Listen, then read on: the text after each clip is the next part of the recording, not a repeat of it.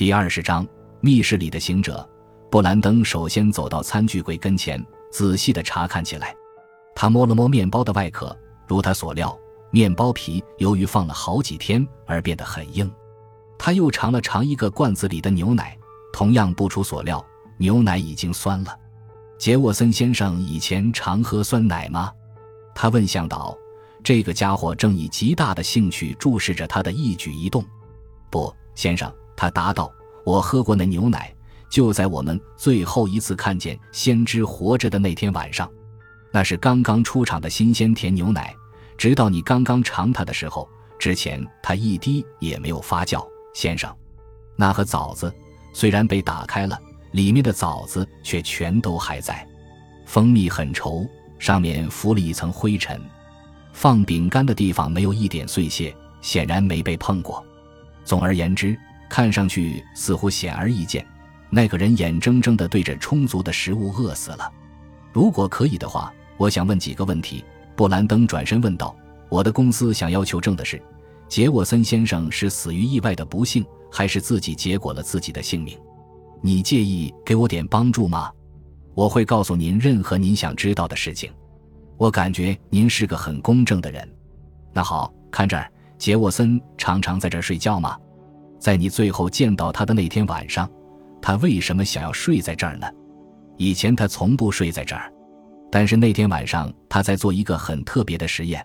这些东西是你们西方人所不能了解的。他事先准备好了一种麻醉剂，他要服了它，就可以把灵魂从肉体上解放出来。但是如果在他灵魂出窍的时候受到外部的打扰，那将会是十分危险的。所以他想要睡在这里，这样就没有人能来打扰他了。我们把床从大房子推到这里来，所有的这些你都可以从他的日记里看到。他很小心，因为他说，如果实验中他出了任何不幸，他希望让人们知道那不是我们的过错。我会拿那本日记给你看。哦，他服用了麻醉剂。在第一晚，对吗？你不认为他有可能是服了过量的麻醉剂而死的吗？那印度人轻轻地笑了一下，耸耸肩。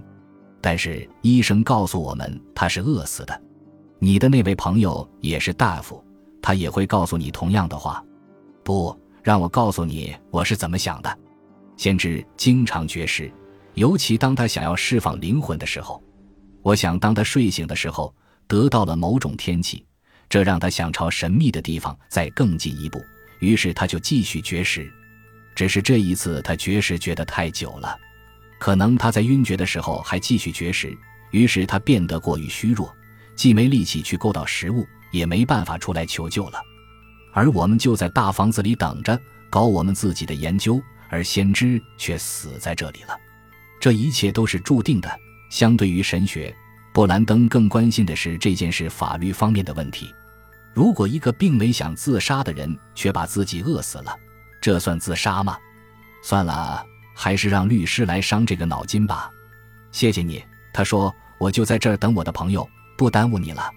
那印度人鞠了一躬，离开了。布兰登觉得他走的有点不太情愿，他决定彻底勘察一遍这个房间。他总觉得房间里的样子不对劲，门上的锁。不，他看上去并没有被损害过。那么，除非还有另一把钥匙，墙呢？也不会有人在网球场装密门。窗户怎样？也没什么奇怪的，除了那些日光下的布满天井边的铁条。铁条间的空间仅够一个人把手伸过去，而且还是在四十英尺的高度。先不管这些，那个人独自在这里待了十天，既没碰任何食物。也没做出任何出去的努力，在离床不远的地方还有一块带铅笔的写字板。布兰登想，他大概打算一觉醒来后把他受到的天启写在上面吧。然而，第一页纸上落满了灰尘，死者并没有在上面留下任何信息。他真的是疯了吗？或者那个印度人的猜想是对的？要不然的话，就是人们经常听说这些东方变戏法的耍的花样，是否有可能？这四个被收养人在不进入房间的情况下就可以加害于房间里面的人呢？这时，布兰登在地板上找到了他感兴趣的东西。当西蒙兹和小个子医生回来的时候，他们发现他正双手着地趴在床边，从他转过来的脸上，他们看到一副沉重的表情，但是仍然有一丝胜利的光亮在他的眼中闪烁。你们可想拂去了？他微带责备地说。一路上警笛长鸣，西蒙兹大声说：“你的警察朋友们都来了，而且他们把整个兄弟会搞得鸡飞狗跳。很显然，他们在芝加哥很出名。不过，他们要想在这件事上大展身手，可就想错了。那个人是饿死的。别跟我说什么麻醉品，布兰登，这毫无疑问。可是，这是一起谋杀。”布兰登乐道：“看这儿。”他指着油布上那些床轮移动留下的发着光的印痕，看到这些轮印了吗？他们并没有正好到达窗所在的位置，而是停在了还差两英寸的地方，而这就意味着谋杀，并且还是一桩天才的谋杀。就像你说的，从权力上讲，这好像并不是警察们要管的事，但是正是对谋杀的忧虑，使得那四个家伙干了这件事。他们中的一个在审问之下一定会垮，然后就会供出其他的几个。我在想，马修大夫，当你的朋友恩斯顿走的时候，他把设备也全带走了吗？比方说，这个健身房的设备全都卖了，地方、锁、股票，甚至连一只桶也没带走。他需要钱，越多越好。而且兄弟会也没什么特别之处，在房子后面有一个小屋，你知道。那是以前恩斯顿堆放杂物的地方。如果你在那儿看到双杠之类的东西还没清理掉，这一点也不奇怪。你的意思是要让我们参观一下健身器械吗？因为我正想建议我们先去吃午饭呢。我只是想去看一下，就这样。看过之后，像你说的，我们就去吃午饭。事实证明，马修大夫的预言是正确的。那个后面的小屋里堆满了废弃的东西，一个安玛丽在那儿无言地控诉着自己长期被扫地出门的境遇。双杠依然闪着光泽，仿佛刚刚被年轻的手掌紧握过。折成三叠的水平梯支成了一个很不稳当的角度，地上则布满了绳子和环。布兰登随手捡起一条绳子，把它拿到日光下。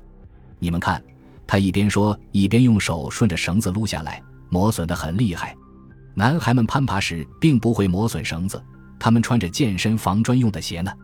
而且这些磨损很新，看上去是一两天前留下的。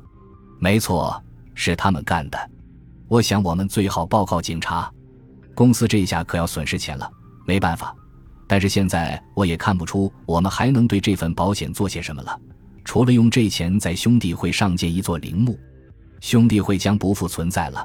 马修大夫，你得原谅他。”西蒙兹抱歉地说，“他有时就是这个样子。”我一点都不想这么说，布兰登。可是我一点都没跟上你火车般的思路。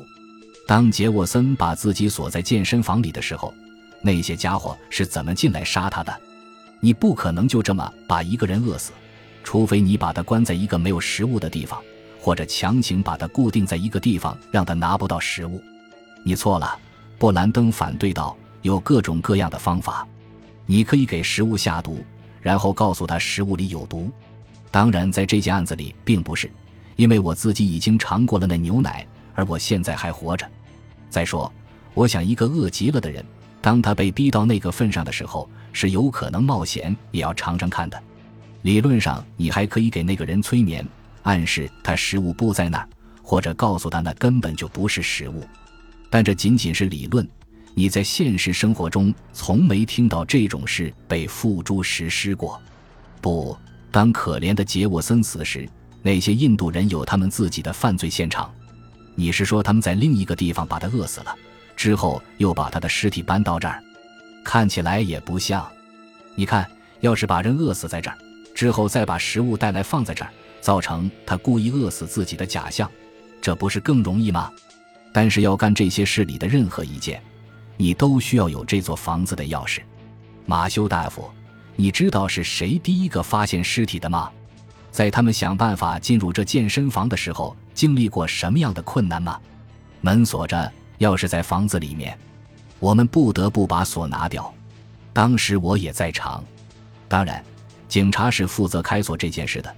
但是那些印度人发现异常后，也立刻给我打了电话。真的吗？这个信息很有用，从中我们可以看到罪犯们常犯的错误，把事情做过头了。如果是你我遇到这种情况，一个朋友把自己锁起来十天没露面，我们会透过锁眼大声叫他，然后去找个锁匠来。可这些先生们却直接找了个医生和警察来，就好像他们知道这两种人将会用得着似的。这是掩盖线索中犯的最大错误。感谢您的收听，喜欢别忘了订阅加关注，主页有更多精彩内容。